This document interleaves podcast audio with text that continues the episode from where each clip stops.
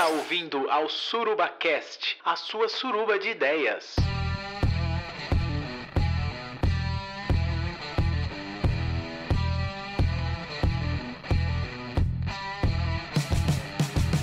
Bem-vindo, querido ouvinte! Eu sou Rafael Máximo e este é o SurubaCast, a sua suruba de ideias. Esse podcast nasceu para conectar pessoas e explorar os temas do nosso cotidiano pessoal e profissional de forma clara, para que você não fique na mão nas surubas da vida. Eu não acredito que finalmente esse podcast saiu do papel. O mundo teve que entrar em quarentena para que vocês pudessem dedicar algum tempo para gravar o nosso programa. Estão comigo hoje Flávio Gomes, Fala galera. Ada Pires Oi, pessoal. e Caio Costa. E aí, pessoal? Antes de começarmos o nosso episódio, gostaria de me retratar. Após a publicação do primeiro episódio de SurubaCast, o Suruba Single de Oratória, eu fui duramente criticado por esquecer de agradecer algumas pessoas que também contribuíram para a criação do podcast. Vejam só, eu mal entrei para a Podosfera e já estou me retratando.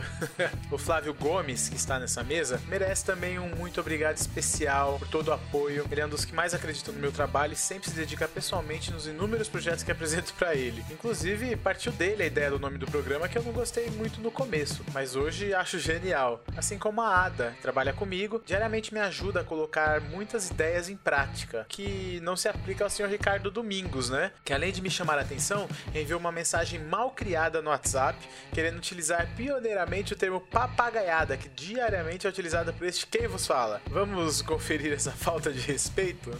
Bicho, eu acho isso uma verdadeira papagaiada. Uma verdadeira papagaiada. Porque olha só, o cara, é, enquanto trabalhávamos juntos, poxa, incentivamos o projeto do cara, a todo instante estávamos ali, contribuindo, dando ideias, até o colega Luiz, poxa, ideias técnicas sobre os equipamentos que o cara ia usar no projeto, pipipi, popopó, eu algumas vezes poxa, Rafa, vamos lá, meu, faz o negócio, você tem um dom, você é o cara para isso, bola para frente, vai lá, acredita. Enfim, o cara lança o produto depois de um tempo e, pô, não lembra dos caras, lembra só de um. Pô, tá de brincadeira. E olha só, digo mais, hein, você ainda mais agressivo aqui na, na minha indignação. Nem do investidor do cara ele lembrou. Você tá de brincadeira, bicho esse podcast, rapaz.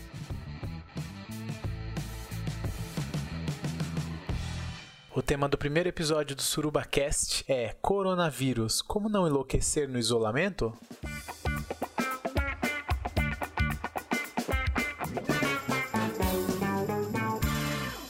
Hoje inauguramos em nosso programa uma pergunta que será feita para todos os entrevistados que passarem por essa mesa para sabermos quem é quem na suruba da vida. Flávio Gomes, quem é você na suruba da vida? Ó, na suruba da vida em plena quarentena, eu sou a pessoa sem libido, no meio da suruba, encostado na parede, olhando todo mundo passar e tentando entender o que que tá acontecendo. Com álcool em gel na mão. Com álcool em gel na mão, maravilhoso. Na E a verdade, luva? é aquele de espirrar. Se alguém chegar perto de mim, toma uma borrifada, entendeu? É. E com álcool gel 70, pessoal. Tem que esquecer que eu não pode esquecer que é o 70. Chegou perto, tomou uma borrifada. Caio Costa, quem é você na suruba da vida? Olha, Rafael, na suruba da vida a gente pode ser muita coisa, mas nessa quarentena eu posso dizer que eu não tô no meio da galera, eu tô bem na minha, tô no meu cantinho. Também tô levando meu gel, mas é só o álcool em gel. Ada Pires, eu vou fazer uma melhoria no nosso termo para esse episódio. Quem é você na suruba da quarentena? Ai, gente. A suruba da quarentena, eu sou a pessoa que descobriu que 40 anos são 40 dias. Muito obrigada, né, pela informação de todos. E eu sou a pessoa na suruba da quarentena que conseguiu que o crush falasse alguma coisa na última quarta-feira, mas aí a gente entrou em quarentena, né? Tipo, quase 10 anos esperando por isso. E tudo é perfeito.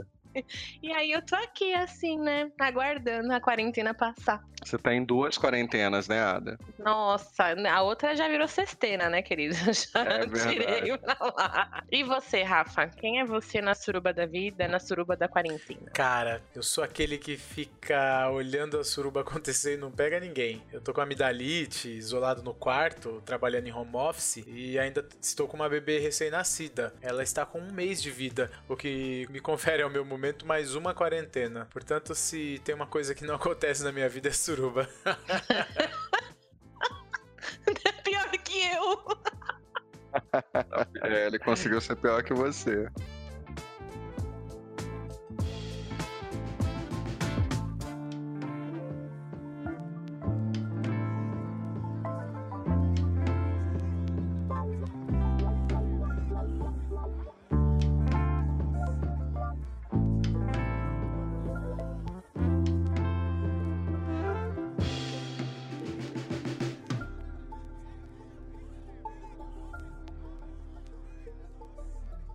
Antes de iniciarmos nossas discussões, eu gostaria de compartilhar algumas informações recentes para que a gente possa enxergar um pouco o tamanho dessa epidemia.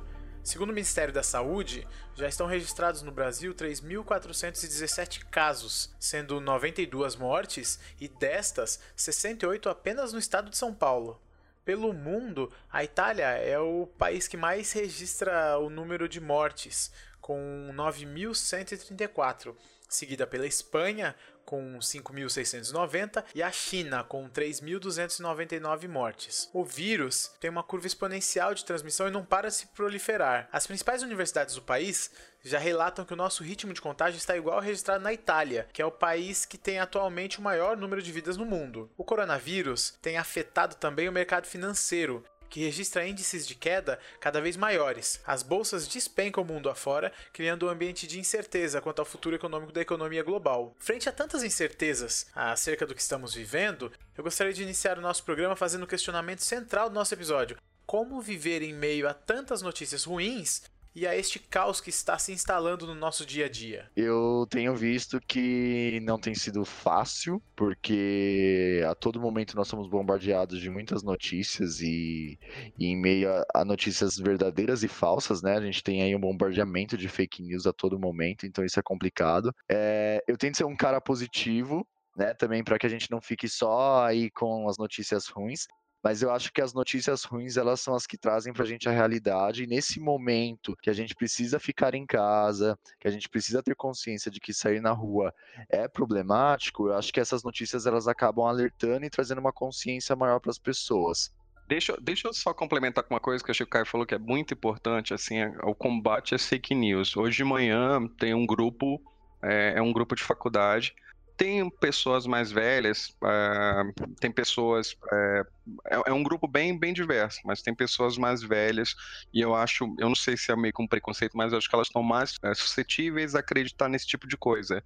E aí alguém postou que você tomar 10 gotas de creolina Nossa. no leite combatia o câncer e o coronavírus. E aí era um áudio de um CTG de uma parte do, do país que, que falava para as pessoas do CTG para que elas colocassem 10, 10 gotas de creolina e que uma tia de alguém tinha se curado do câncer por causa da creolina. E eu achei aquilo muito interessante. Eu fui, tinha muito cara de fake news, eu fui pesquisar. E aí, o, o, aí a primeira coisa que você cai é que a creolina não é um. Não é contra vírus, ela é um bactericida, né? Acho que é isso, não sei. Ela, ela ataca bactéria, não sei se bactericida é o termo correto. Ela deve ser mais ou menos igual Cândida, essas coisas. É, eu não sei, mas assim, falava, tipo, ela, é ela é para bactérias e o, e o outro é um vírus. Daí a primeira coisa que eu fiz foi postar o próprio, a própria bula do remédio falando que era para isso. Falando assim, gente, ó, o coronavírus é um vírus e isso aqui é para bactéria. E aí tinha um, tinha um post é, em alguma rede social de um, de, um, de um rapaz muito bravo, porque alguém tinha orientado a avó dele fazer isso e ela quase que colocou a creolina no leite para tomar. Ela, ela era uma vítima de câncer, e aí alguém falou e aí é, orientou ela e ela ia fazer isso, aí ele chegou, ela estava comprando ou tentando fazer, e aí ele perguntou quem tinha orientado, e ela falou que ela ouviu em algum lugar que, que o câncer tinha sido curado por causa da creolina, e aí ela ia tomar, e aí ele teve que todo um trabalho de, de tirar isso da, da cabeça dela, e aí ele foi atrás da pessoa que passou, então assim, a gente tem que ter um cuidado muito, muito grande com fake news, né, com o que a gente repassa. É, essa eu recebi de manhã, eu já fui pesquisar, eu já devolvi, eu acho que ninguém ali no grupo, e ali são mais 30, 40 pessoas, acho que ninguém ali no grupo fez. Quem postou não falou nada.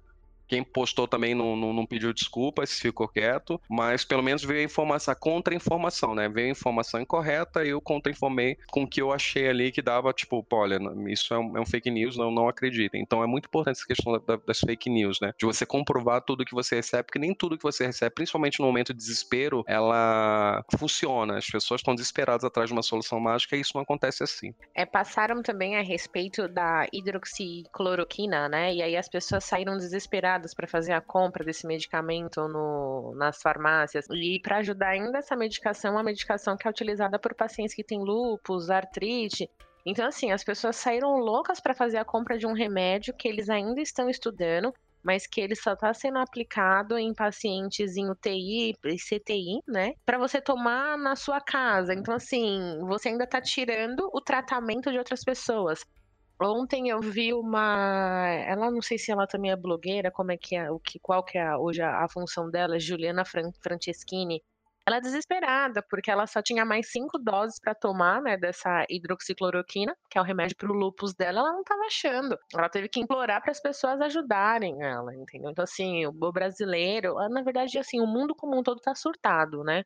Porque a gente ouve notícias dos amigos que estão no Canadá, nos Estados Unidos, que assim, não tem nada, as prateleiras estão totalmente vazias. Eu realmente tenho dificuldades de encarar um pouco as notícias. São tantas notícias ruins que tem me deixado ansioso. É, eu sei que estamos diante de uma crise que nem nossos pais enfrentaram, mas existem algumas notícias sensacionalistas sobre o assunto que começaram a afetar minha saúde mental nesse momento de quarentena. Acho que a Ada poderia compartilhar conosco aquele site sobre notícias notícias do coronavírus, o The Good News. Exato. É, até assim, a gente está falando muito, né, a respeito do. Só da, da, do lado. Não do lado ruim, mas do lado realista, né? E o lado realista a gente está vendo aí que ele não traz tantas notícias boas no dia a dia, mas até foi divulgado num grupo aí, o pessoal aí do, do Startup Weekend, é um site que também traz notícias bacanas a respeito da evolução, do que está sendo feito. É, falaram a respeito daquela senhora de 95 anos que ela foi, ela teve, ela conseguiu se curar, entendeu? Então, assim,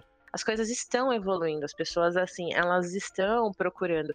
É, o site é The Good News, deixa eu só. Você lembra, Rafa, o nome do site? TheGoodNewsCoronavirus.com. Que eu acho bacana, né? Também as pessoas elas olharem o que está acontecendo de um outro lado. Não esquecerem de tudo que elas têm que fazer de ficar em isolamento, de evitarem de saírem de casa, amarrarem seus pais, tios, avós, porque, pelo amor de Deus, eu não sei o que está acontecendo, que agora eles querem sair de casa, né? Ao invés de ficarem quietos. E e depois dar uma olhadinha para poder, sabe, trazer algum conforto também, porque é que nem você perguntou, como é que você tá lidando com o isolamento? Para mim ainda tá OK, né? Eu tô com a minha família e tudo mais, mas eu fico muito preocupada e às vezes eu converso com uma amiga minha que mora sozinha. Então assim, são pessoas que vão num determinado momento, elas vão chegar num, num ápice aí de estafa ou sei lá se elas vão ter algum treco aí, né? E a gente precisa estar tá perto dessas pessoas, que eu digo perto, né, via WhatsApp, ligando fazendo conference call com essas pessoas. Como vocês encaram o desabastecimento dos mercados? Eu tenho, tenho ido ao mercado apenas quando necessário e percebo que algumas pessoas realmente não estão muito preocupadas com esse cenário, sem máscaras, luvas e afins. E além disso, eu percebo algumas delas estocando alimentos. Pode ser ruim para nossa sociedade à medida que todos começam a comprar aquilo que não precisam pro dia a dia. O último dia que eu fui no mercado foi sábado. Né? Sexta-feira teve uma notificação de duas pessoas pessoas é, aqui no prédio. Meu prédio são duas torres, e aí a gente, por padrão, a gente já, já, é, eu, já eu já coloquei como não sair, porque a gente não sabia se de repente tinha pego algo no trajeto elevador ou na abertura da, da, da entrada. Então eu já entrei no modo meio de quarentena. E aí eu fui no, no mercado, minto, acho que eu fui no, no domingo também. E tinha muita gente idosa fazendo compras, isso é uma coisa diferente dos outros dias, porque eu vim fazendo compras, eu não estoquei, mas eu vim fazendo compras de itens que faltavam. Eu que itens faltavam durante a semana, porque eu estava prevendo que isso ia ficar mais grave. E aí eu fui fechando algumas coisas que são besteirinhas, de, tipo leite condensado, essas coisas que a gente não, não pode ficar sem. E aí quando eu voltei no, no, no já perto da. No domingo já tinha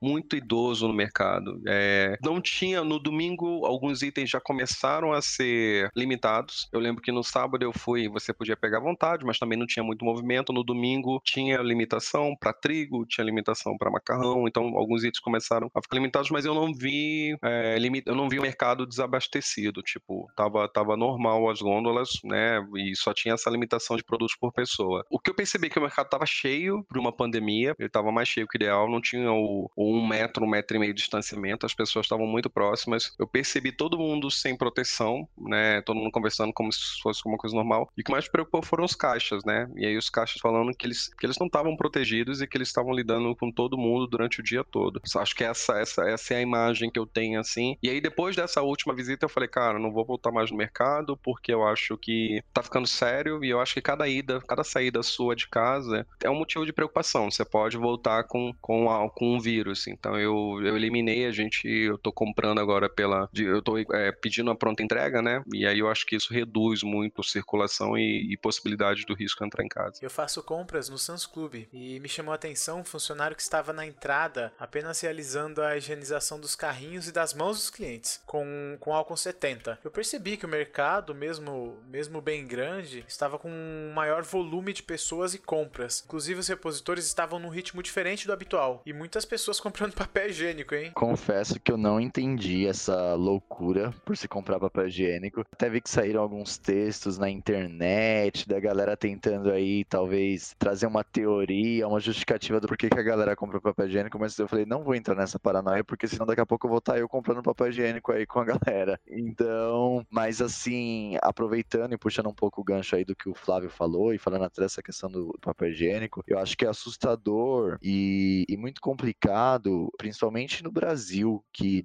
porque a, a pandemia ela traz um cenário, ela é ruim, mas ela, ela traz um olhar de diversas nações, né? Como que a sociedade se comportam, como que as pessoas se comportam em meio a esse movimento. E a gente sabe que o Brasil tem uma população muito pobre. E quando você, você faz com que as pessoas vá para o mercado e faça aí um. comece a estocar comida, você tira a oportunidade de outras pessoas comprarem. Aqui eu moro no centro de São Paulo, eu fui, eu estive no mercado na segunda-feira e assim como o Flávio comentou, o mercado já estava limitando para as pessoas a quantidade. E eu achei super bacana, porque assim, infelizmente nem todo mundo tem um, um bom senso, né, na hora de fazer a compra. E não imaginei, às vezes não é por maldade, às vezes a pessoa acha que ela tá fazendo um bem para ela porque ela tá guardando comida para ela, mas ela não pensa no outro. Então eu acho que nesse momento de pandemia, nesse momento de caos, é, pensar no próximo é algo muito importante. Eu acho que é isso que vai ficar, eu acho que vai ficar como marco pra gente, sabe? Em todos os momentos a gente tá tendo que pensar no próximo, seja para comprar um alimento, seja para sair na rua e não contaminar o outro, mesmo que eu não tenha risco, eu não quero que uma pessoa mais velha se contamine, uma pessoa de risco. Então acho que a todo momento assim, pensar no outro vai ser a grande lição aprendida, eu acho que nesse contexto dessa pandemia. É, o site da BBC, ele, ele trouxe uma, uma matéria, na verdade até o Flávio quem compartilhou essa matéria comigo, porque a gente já vinha conversando há um tempo. Eu fui fazer a compra no Sam's também e assim, eu fiquei passada com a quantidade de papel higiênico que as pessoas estavam levando para casa. Até brinquei, eu falei, gente, será que o coronavírus ele dá diarreia? Porque eu não tô entendendo, né?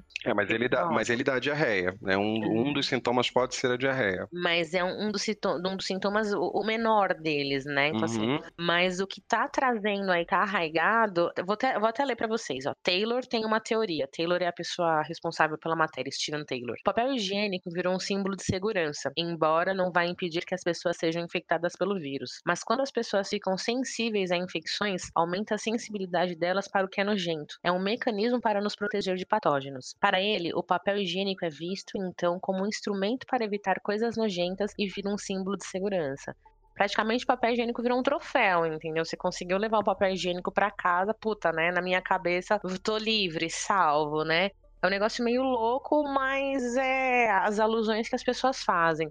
E ele deixa muito claro que isso daí está muito relacionado à ansiedade das pessoas, né? O quanto elas são ansiosas e o quanto essas questões de compra. Outra coisa que também assim me chamou muita atenção e aí a gente, né, é, é meio é complexo, meio ambíguo. É, eu fui fazer compra, fui no Sam's Club, o Sam's Club fica na no Belém, né? O Belém já é uma região que a gente considera, a gente brinca que é até zona leste meio, né? Porque as pessoas ainda têm uma certa condição ali, né? Que tem zona leste alta, meio, baixo e fundo. Né? E ali, assim, é, era uma guerra, as pessoas brigando por conta do carrinho. Eu achei aquilo ali insano, beleza, né? E aí eu vou aqui no mercado do lado da minha casa. Tá sobrando papel higiênico, as pessoas comprando, não tá faltando nada, assim, as pessoas não estão desenfreadas, ensandecidas. Então, assim, o quanto você ter dinheiro e condições, você acha que você pode, sabe, vai lá e compra e que se lasque o restante. Porque foi isso que ficou muito claro para mim. Quanto mais eu tenho, mais eu tô cagando pro outro, entendeu? E no mercado do bairro, as pessoas que menos têm, elas realmente elas não vão ter condições de fazer grandes compras e elas não estão fazendo grandes compras, elas estão comprando o necessário. É muito louco isso daí, entendeu? As pessoas com mais instrução, com mais dinheiro que deveriam pensar um pouco mais no coletivo e entenderem que se algo quebrar,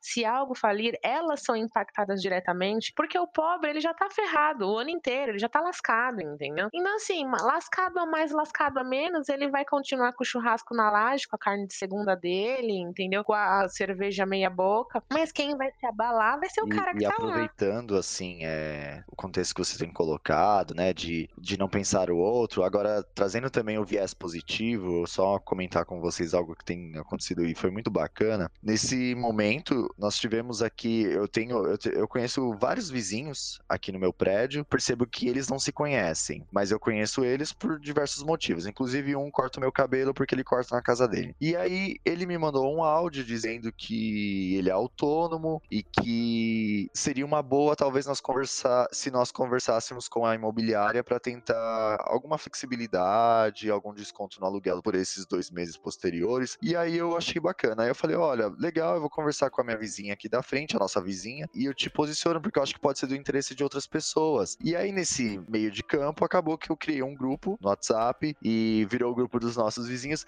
E foi muito bacana, porque assim, a princípio a gente tá ali por uma dor, que é a questão do aluguel, mas outras coisas já começaram a surgir, né? Por exemplo, eu, eu gosto muito de plantas, e aí a gente começou a conversar sobre isso, e aí a gente já trocou mudas de plantas. Assim, a gente trocou de uma forma segura, a gente deixa a mudinha na porta da pessoa, e depois a gente pega. Pessoal, contratem o Caio, ele sabe tudo sobre plantas, faz um belíssimo trabalho e vai deixar o seu apartamento muito bem decorado. Sim. e não vai ficar igual uma floresta, entendeu? Vai ficar um negócio assim, cool, show de bola.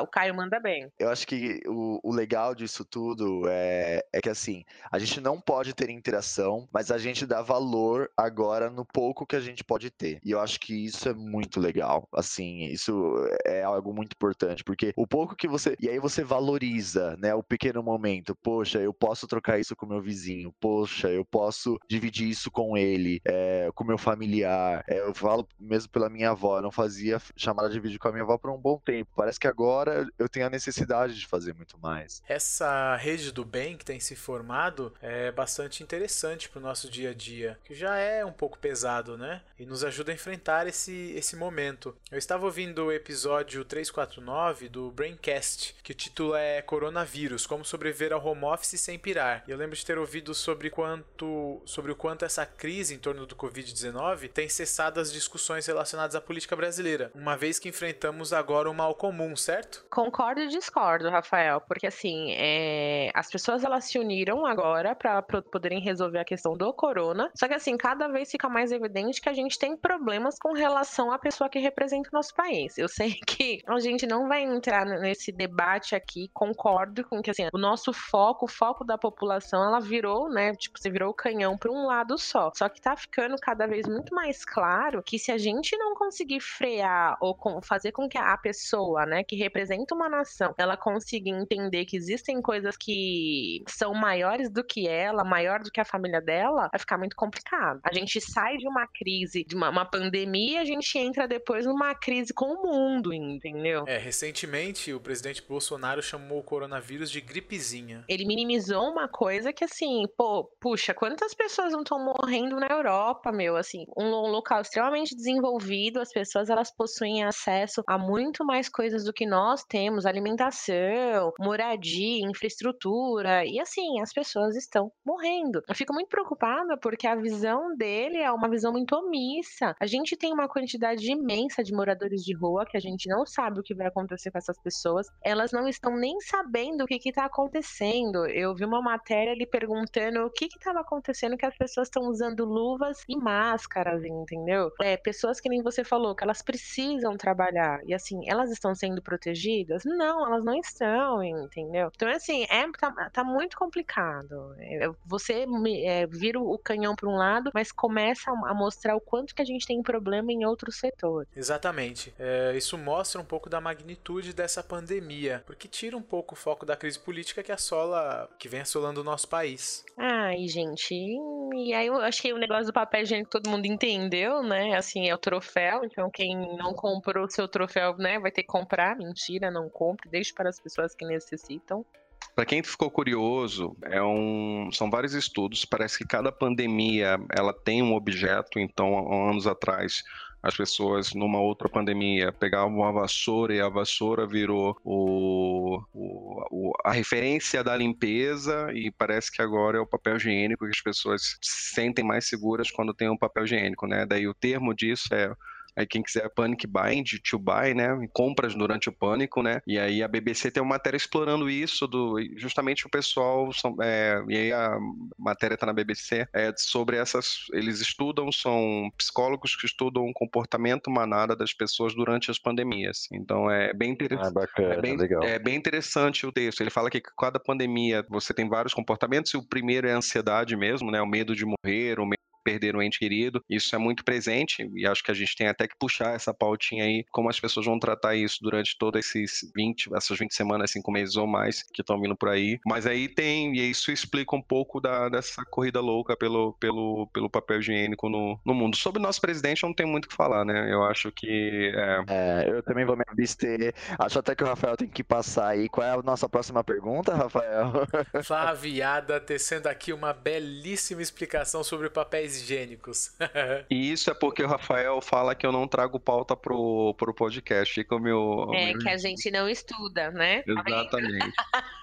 Fica a nossa resposta muito bem dada nesse momento para você, Rafael. S2, S2, tá? Pera lá um pouquinho. Caio, você tem que me defender nesse momento. Eu tive que publicar um episódio de Suruba Single para que o Flávio desse alguma importância para as minhas pautas. É verdade. A gente tem uma certa dificuldade com o Flávio. Tudo bem, vai. Passando um pouco pro home office, eu creio que a maior preocupação desse formato de trabalho se dá nas camadas sociais menos favorecidas. Não é a maioria da população que tem esse privilégio. E nem pode, né? Porque, assim, os, os serviços essenciais, e até saiu um documento, né, pelo próprio Ministério, vou até passar depois para. Acho que no final da, da, da, da discussão toda, no final, no final do podcast, a gente coloca esses informativos, esses links. Serviços essenciais, é, policiais, médicos, hospitais, essas, essas pessoas elas não podem parar. Os comércios em si, eles também, que nem supermercado, hipermercado, açougues e padarias, eles não vão parar. Isso daí eu tô falando muito mais de São Paulo, que saiu um decreto, né? E assim, é meio que até impossível você colocar essas pessoas de atividades operacionais é, em home office, né? Muito mais a prestação do serviço, né? Que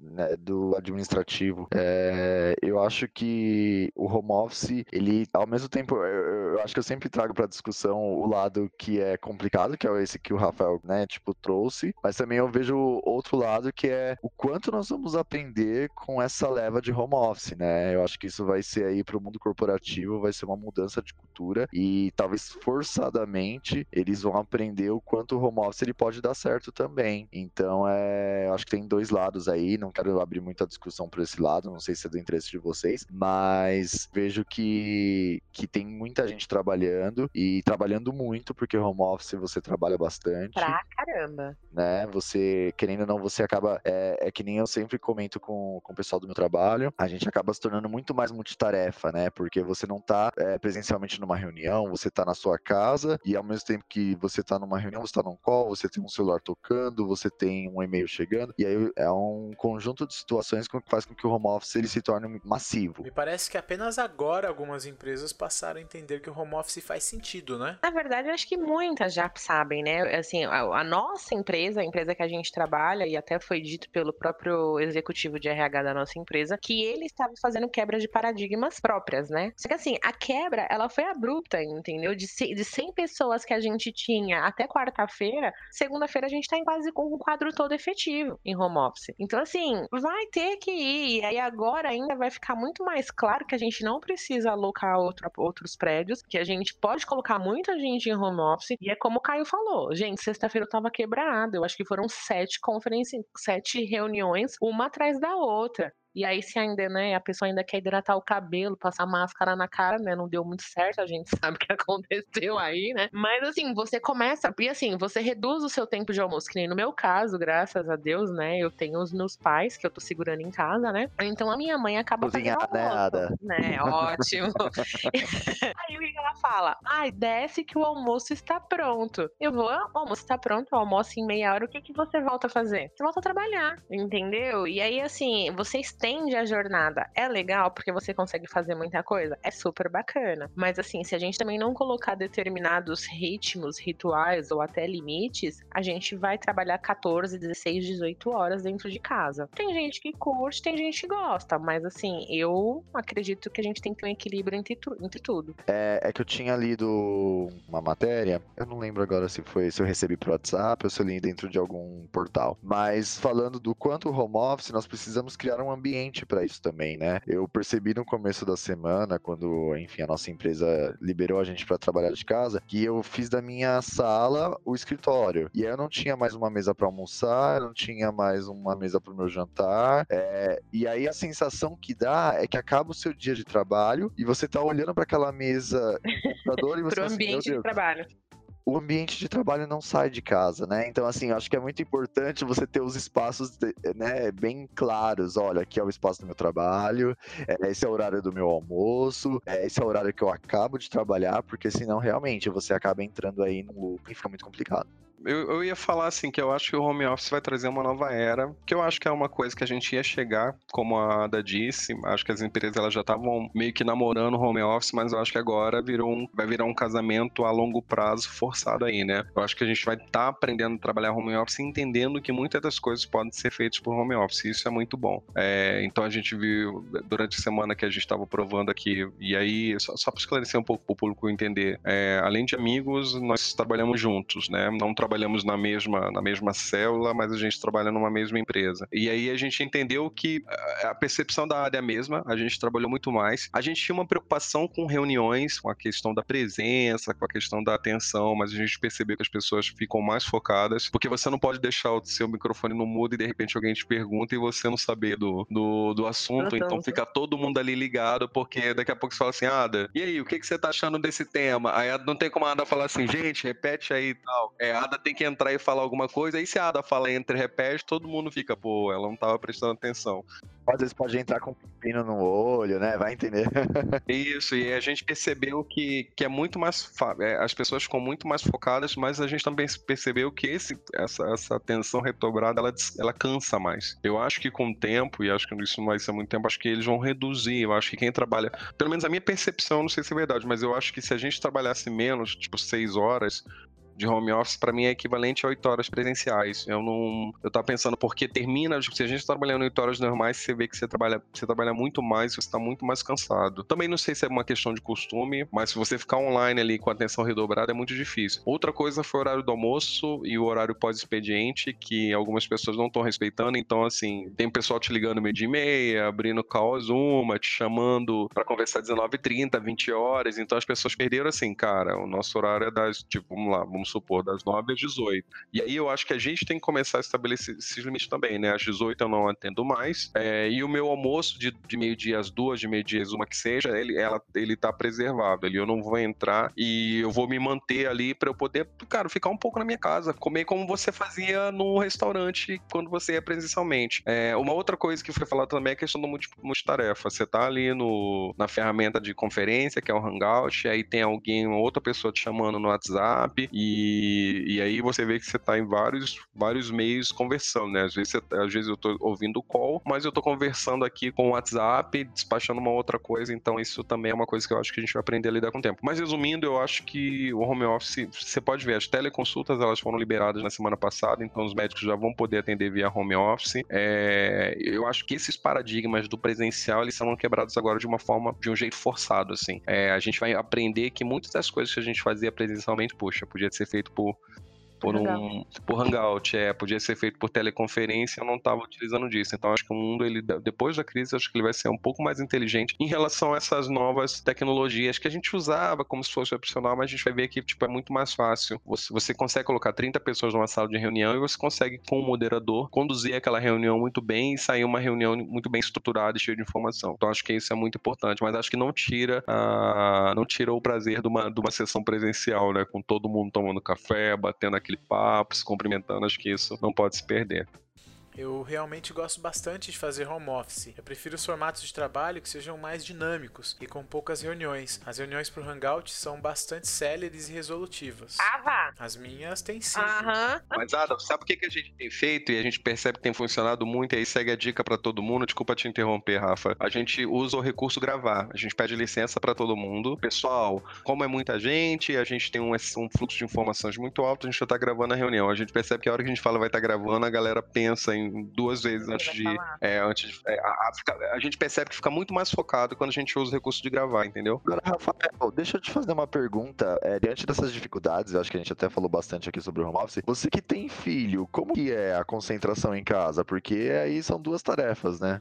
Exatamente isso. Tem uma realidade um pouco diferente de vocês. Como eu mencionei, tenho duas filhas, uma delas com idade escolar e uma recém-nascida. Eu gosto de trabalhar em casa, mas a escola da mais velha também não está tendo aulas. Logo, isso impacta um pouco na minha produtividade, porque ela está lá em casa e demanda dedicação e cuidado, de modo que a gente tem que se desdobrar para dar comida, colocar para dormir, mantê-las ocupadas. Além disso, tem a recém-nascida que também demanda atenção. Tem sido uma jornada bastante agitada. Mas eu ainda, é assim, que nem não, né, não é demérito nenhum, mas é assim, eu ainda fico mais preocupada com, que nem a gente tem exemplo da Kelly que trabalha lá com a gente, né? E tá ela e o marido em home, né? E assim, hora ou outra, a pequena dela quer entrar em call, quer dar tchau, né? E aí o que eu falei é, eu falei, gente, e, o da, e a filha da Letícia que trabalha lá com a gente, que gritou no meio da conferência, mãe, vem me limpar.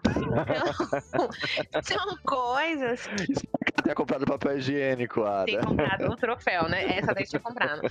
Assim, é, eu acho que são coisas que também cabe a gente que tá do outro lado entender que a gente vai passar por um momento desse. Você tem que dar risada, você vai ter que colocar a criança, ajudar um pouco o pai e a mãe. É que nem o Rafa falou, mas assim, eu peguei até um pouco o exemplo do Rafa, porque hoje Maíra, querendo ou não, ainda meio que tá de licença, né, Rafa? E ainda consegue dar uma segurada para você em algumas questões. Mas quando os dois estão trabalhando, eu acho que o negócio pega muito, entendeu? Só que entra aquilo que a gente acabou de falar que vocês falaram. A gente vai ter que trabalhar com paixão, empatia, vários outros fatores. E na boa, meu, às vezes o dia tá tão estressante, tão chato que você ouvir um vem limpar meu bumbum é sensacional, entendeu? É, uma reunião, né? É, o mais engraçado é que ontem eu tava na terapia, e a terapia foi à noite, e aí foi no meio do panelaço. E aí a gente tava num, num assunto super sério, assim, daqui a pouco pá, pá, pá, panela pra tudo quanto é lado. Aí eu falei, poxa, eu vou fechar aqui do meu lado. Daqui a pouco, do lado dela também não dava pra ouvir, porque as panelas estavam batendo. E aí foi um longo período de panela, assim, a gente tentando se entender. E acabou o panelaço, falei, bom, agora a gente pode continuar a ter a sessão, né? Tipo, uma forma mais tranquila. Daqui a pouco começou os aplausos, que era aí o pessoal tava aplaudindo o pessoal da saúde. E aí tu aplauso, eu falei, poxa, mas pelo menos agora tá sendo por um motivo bom, né? A gente tá sendo atrapalhado por um motivo bom, mas vamos continuar. É, eu acho que a gente tem que falar um pouco também, assim, a respeito de ficar em casa, o quanto algumas academias, o pessoal aí tá se esforçando e liberando algumas lives, alguns treinos ao vivo aí. E eu acho bem bacana esse movimento que as academias fizeram e tal, e estão liberando para quem é aluno, quem não é aluno. E outra coisa que eu também achei legal, gente, é o quanto algumas é, empresas, que nem, eu não sei se vocês viram a Faber Castell, ela liberou todos os cursos de desenho para as pessoas fazerem. Eu sou uma merda para fazer desenho, né? Mas para quem gosta, tipo o Rafael, sim, são desenhos e cursos super bacanas, entendeu? Eu acho que assim, o movimento tá muito legal, muito bacana. É, é, se eu pudesse dar alguma dica em relação a isso, eu acho que eu ocupo o seu tempo da melhor maneira. Eu tenho tentado me dedicar mais ao inglês. É, tenho tentado ler um livro que eu acho que ajuda também. Na verdade, eu tô com dois, que quando eu, eu, quando eu leio duas páginas de um, daí eu já começo a ficar entediado, eu pulo pro outro. Acho que isso ajuda também. O que eu tenho visto é que muita gente tem feito live no Instagram e essa ferramenta tem funcionado muito. A Anitta, ela fez uma live hoje e aí eu achei que isso não fosse funcionar porque ela tinha.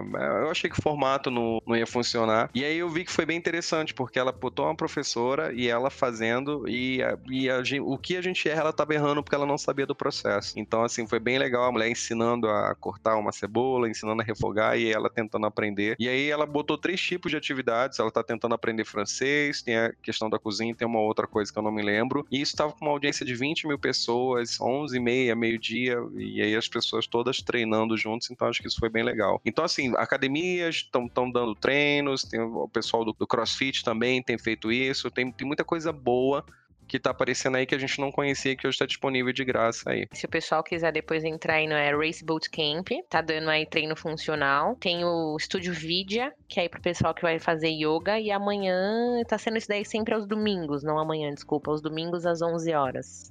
Foi bom para você? Foi ótimo, exatamente. Eu acho que a gente abordou bem o tema, acho de forma até mais descontraída. É bem preocupante, né? O que a gente vê tá ainda aí por vir, mas eu acredito que se as pessoas elas se ligarem um pouco na questão do isolamento, empatia, a gente vai conseguir passar por tudo isso daí. É, para mim foi bom. Continuo isolado, porque tem que manter-se isolado, mas foi bom sim. Foi ótimo. Eu tô super feliz de ter sido envolvido nessa suruba de ideias. Acho que o tema foi super pertinente e atual. Também creio que estamos aí pra. Errei, tchau, bora. Coronavirus! Coronavirus! Coronavirus!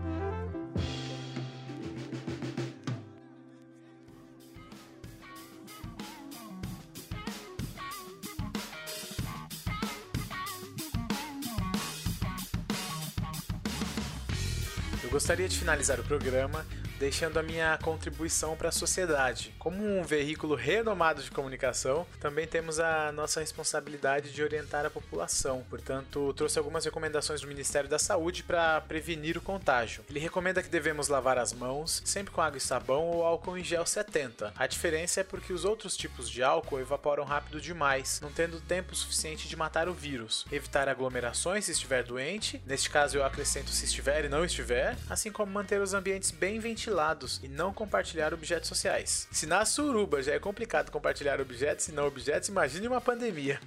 Antes de encerrar o nosso programa, eu te convido a deixar o seu comentário no nosso Instagram, surubacast. A sua opinião é muito relevante. Pode postar elogios, críticas, sugestões de temas, dúvidas. A nossa suruba é muito democrática. Gostaria de fazer um convite para o Suruba Chat, a nossa comunidade no Telegram, está engajada em organizar a maior suruba de ideias do mundo. Vamos continuar a nossa discussão sobre o episódio de hoje e compartilhar também materiais e conceitos sobre empreendedorismo, inovação, diversidade, entre tantos outros. Com certeza você aprenderá algo de interessante e irá fortalecer o nosso podcast. O link para o nosso grupo do Snapchat está na bio do Instagram e não deixe por fim de nos seguir no seu agregador preferido. Estamos presentes no Spotify, iTunes, Deezer, entre tantos outros. O lema do episódio de hoje é ninguém pega na mão de ninguém. Muito obrigado e até a próxima.